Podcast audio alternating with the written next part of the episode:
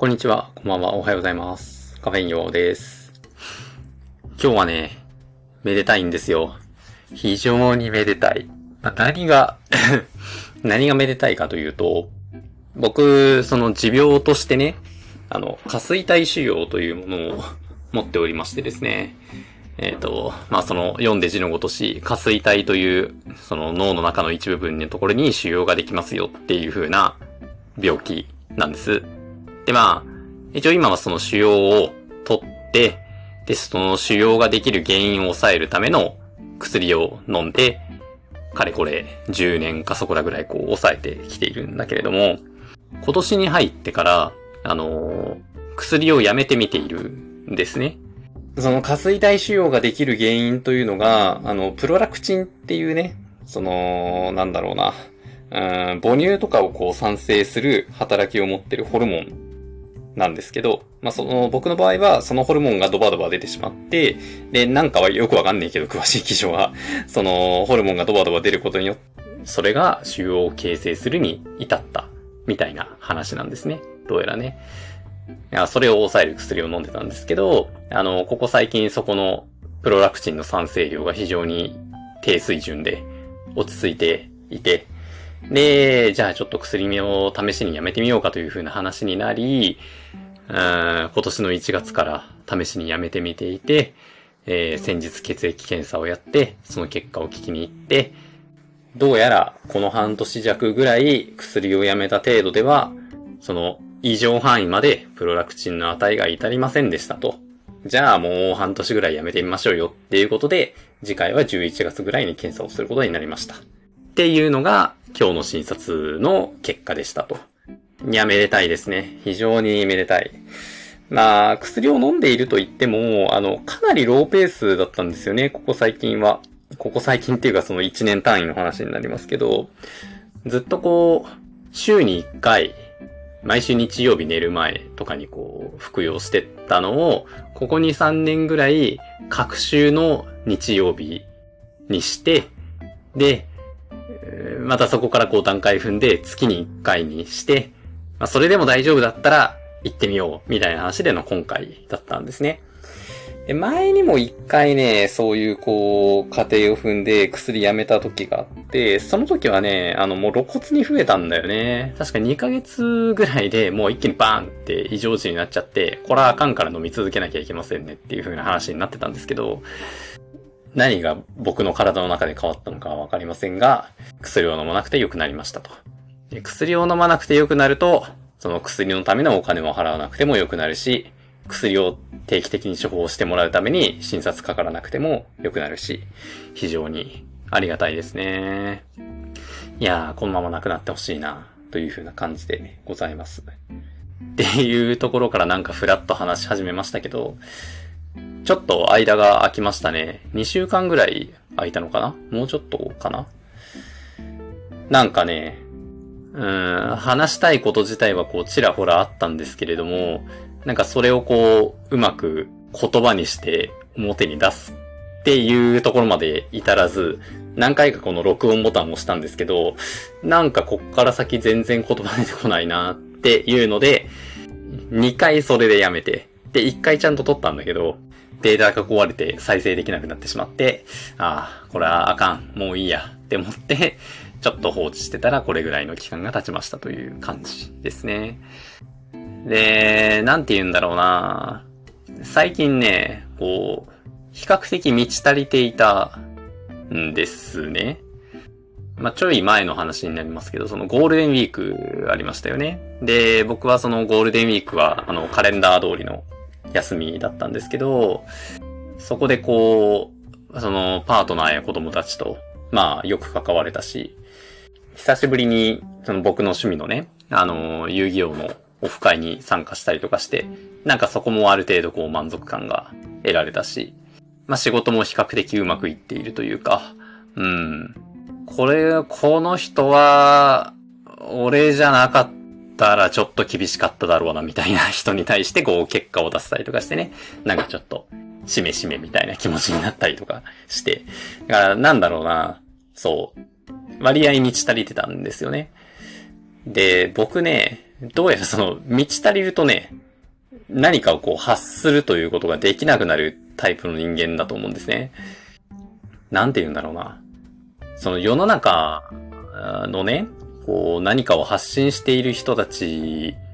は、大まかに、こう、足りてることを発信するのが得意な人と、足りてないことを発信するのが得意な人とに二分されると僕は思ってるんです。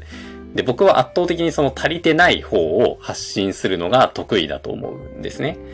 足りてないというのは、その、辛い、苦しい、悲しいとか、なんかそっち側がもう陰のものですよね。その陰の要素を、あの、なんか言葉にしたりとか文章にしたりとかして表に出すのが得意な方だろうなっていうふうに思ってるんだけれど、何によって分かれるんだろうね。やっぱなんかというか、こう、少年の部分の問題なのかな。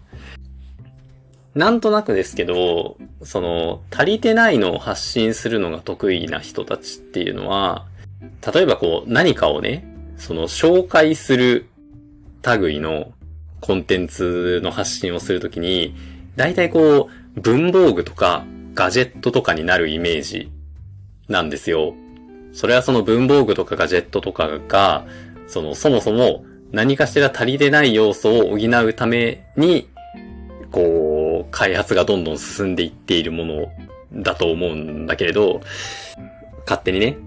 勝手にそういう風に思ってるんだけど、そう。足りてないものを発信する側の人は、潜在的に文房具やガジェットが好きで、そっち側に偏ることが多いんじゃないか、という持論ちなみに僕も文房具好きなんですけど、非常に 非常にってことでもないな。なんかこう、語れるほどではないけど、あの、大型の本屋さんとかに行ったら文房具コーナーでちょっとダラダラ過ごしたくなる多分、類の人間なんですね。で、足りてる側を発信するのが得意な人たちっていうのは、その、いわゆるコンテンツ系に系統することが、どっちか言ったら多い気がするんですね。うん、それはその、テレビ、ドラマ、映画、本とか、なんかそういうね。だから、なんだろうな。別にそれらをこう摂取することによって足りない部分が補われるというふうなことではなくて、単純にこう足し算されるもの、自分の人生にこのコンテンツを摂取したというものが足し算されるものを表出するのが上手い人たちに対して足りてないものを補う要素を兼ね備えているその文房具とかガジェットとかに関して表出するのが上手い人たち。みたいな。どうだろう？この持論。なんかそれなりに的を得てそうな気が勝手にしてるんですけど、どうですかね？うん。で、僕ね、今の話で言うとですよ。今の話で言うと、その、ドラマ、映画、漫画、本、などなど、なんかそういう系統のね、うん、カルチャー系というのかな。ちょっとどういうクリをすればいいかわからないけど、そういう系統のね、コンテンツを紹介されるのが、めっちゃ苦手なんですよね。苦手っていうか、なんならちょっとこう遠ざかりたくなる、んだよな。そういうのを紹介している人が、仮にこう、その僕が好意的な感情を持っている人だったとしても、そのコンテンツを紹介されると、うってちょっとこう距離を置きたくなるんですよね。で、なんでかなって思って考えたんですけど、そのこう、カルチャー系のものものをこう紹介している方々ってさ、往々にして、これは見た方がいいよとか、これは読んだ方がいいよっておっしゃるじゃないですか。割と使われやすい文言だと思うんですけどね。で、そう言われる、ああ、だからそうだな。わかったわかった。その、カルチャー系の、こう、コンテンツを紹介してくる方々って、その、行動を促してくるじゃないですか。つまり、これは見た方がいいよ。これは読んだ方がいいよ。これはやった方がいいよ。とか、ここ行った方がいいよとか、そういうね。何かしら、あなたはこの行動をした方がいいよっていう風なニュアンスを含むメッセージを僕はそういうものものから受け取ってしまうんですね。で、できないのよ。その行動に起こすことが。それは、その、僕の日常のこう、リソース不足によって、何かしらプラスアルファで、そういうこう、コンテンツを コンテンツって言っちゃった。その、コンテンツを摂取しようという行動は、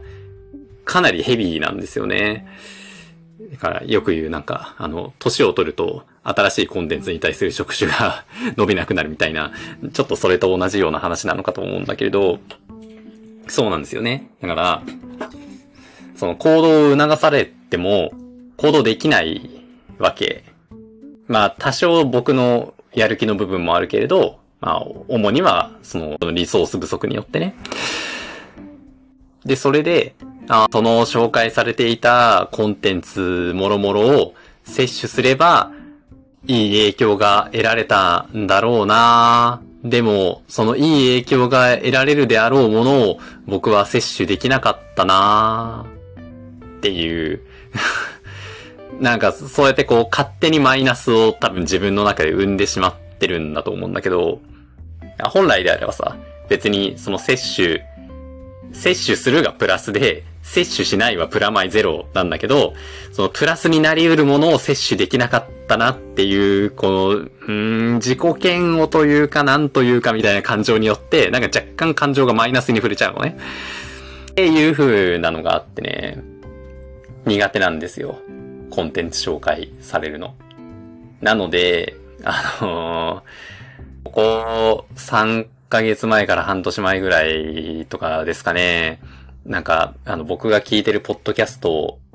の皆々様が、ラストスラムダンクがやばい、べきとか、ブージャイアントがやばい、見るべき、みたいなのを、なんか、一斉に続々とこう上げ始めた時期があってね。あの時期ね、なんかもうすごい苦痛だったんですよね。勝手にね。いやもう絶対面白いと思うのよ。ファーストスラムダンクもさ、ブルージャイアントも。絶対見に行きゃ面白いんだろうなと思うし、別に見に行かなかったから損があるわけではないはずなんだけど、なんかね、すごくこう苦しい気持ちになりましたね、あれ。で、まあそういう話と比べるとね、あのー、そのさっき一例として出したそのガジェットだったり文房具だったりっていうのは、まあ一応こう行動を促されてはいるんだけど、その促されてる行動っていうのは、買う、使う以上じゃないですか。行動の種類としてね。で、そこって、その時間の部分がそんなに関係ないと思うんですよね。見る、読む、聞くは、だからずそこに多分2、3時間ぐらいの時間のリソースを避けるっていう環境がないと、あの、それをこう、摂取するのが難しいと思うんだけど、こんなに役立つ新しい文房具が出たんですよって言ったら、それをただ僕は Amazon でポチポチって注文して、家に届いて使ってみて、わあ、これは便利だっていう風なのを 得ればいいだけなわけですよ。だからまあかなり、うーん、この言い方はすごく好きではないけれども、まあタイムパフォーマンスがいいと思うんだよな。その文房具とかガジェットとかは。だし、そうやって自らが行動を起こしやすいからこそ、それによって、ああ、これは痒いところに手が届いた、いいガジェットだね、いい文房具だねっていう風な、こう、感想が得られて、嬉しい、なりやすい。そういう感じだろうか。うーん。まあ、ただ一方、じゃあ僕が文房具やらでガジェットライやらを紹介するのがうまいのかって言われたら多分そうでもないんだよね。そこがね、この理論が破綻しているところなんですけど なんか、なんだろうね。うーん。例えば、その僕がね、あの文房具って面白いかもしれんなって思うきっかけになったハサミがあるんですよ。ビットカーブプラスだったかな？確か名前が。あの、ちょっとすいません。メーカーさんとかも全然覚えてないんで、あの、う ろ覚えなんですけど、本当に今突発的にそれについて触れようと思ったので、各自調べていただきたいんですが、そう、フィットカーブプラスっていうハサミがあって、で、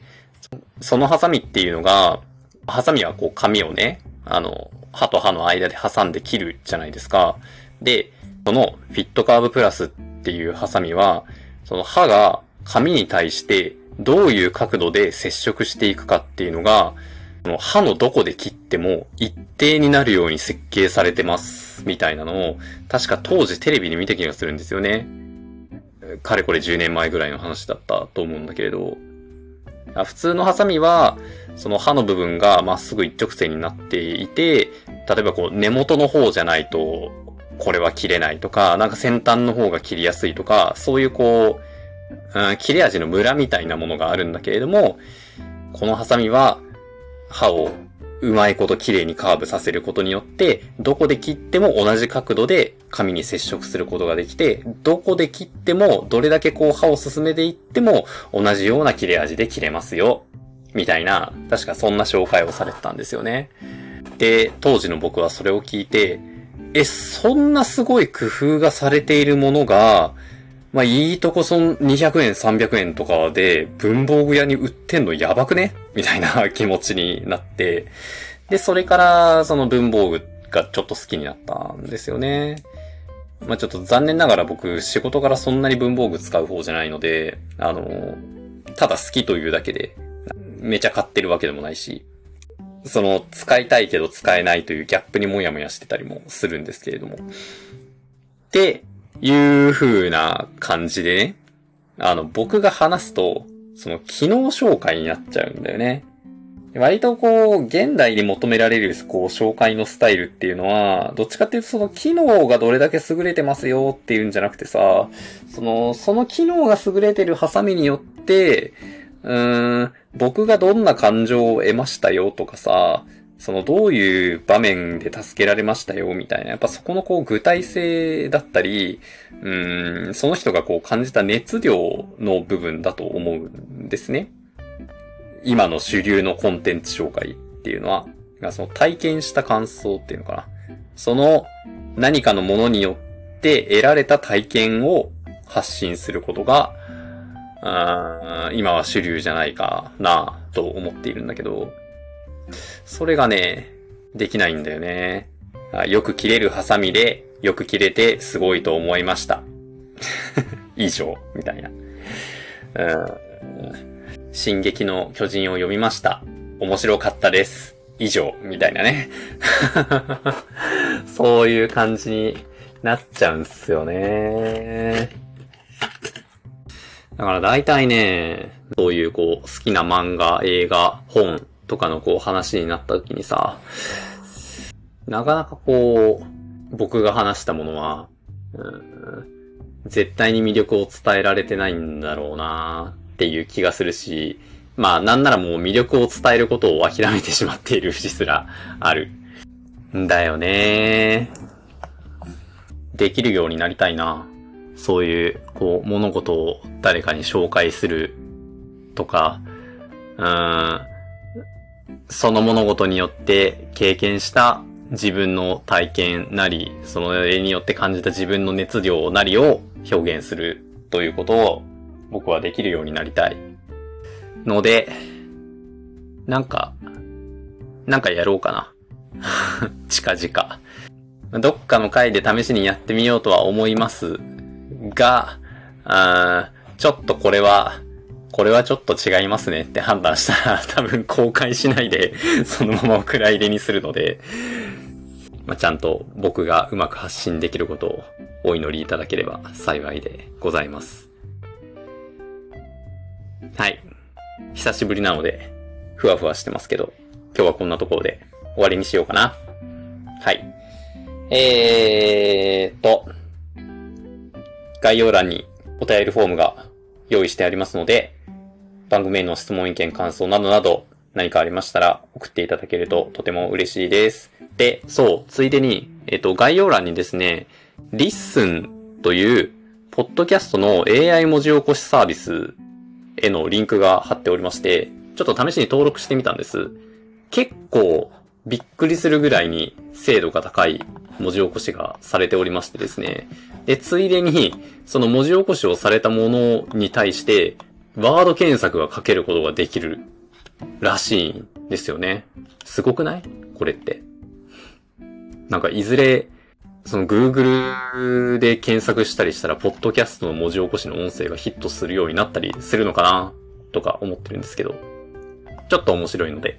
気になった方は覗いてみていただければと思います。で、えー、ツイッターで感想などなどつぶやいてくださる際には、ハッシュタグ、カタカナでパピで、えー、パパで PD で LS の頭文字取って、ハッシュタグパピででつぶやいてくださいますと、大体チェックしておりますので、大変嬉しいです。よろしくお願いします。